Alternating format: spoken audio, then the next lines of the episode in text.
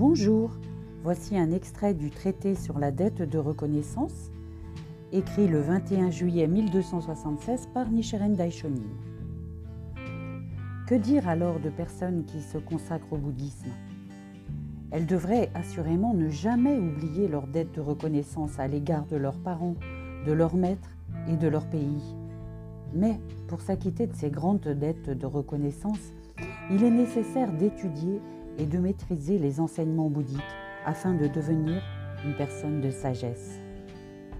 Merci pour votre attention, je vous souhaite une excellente journée.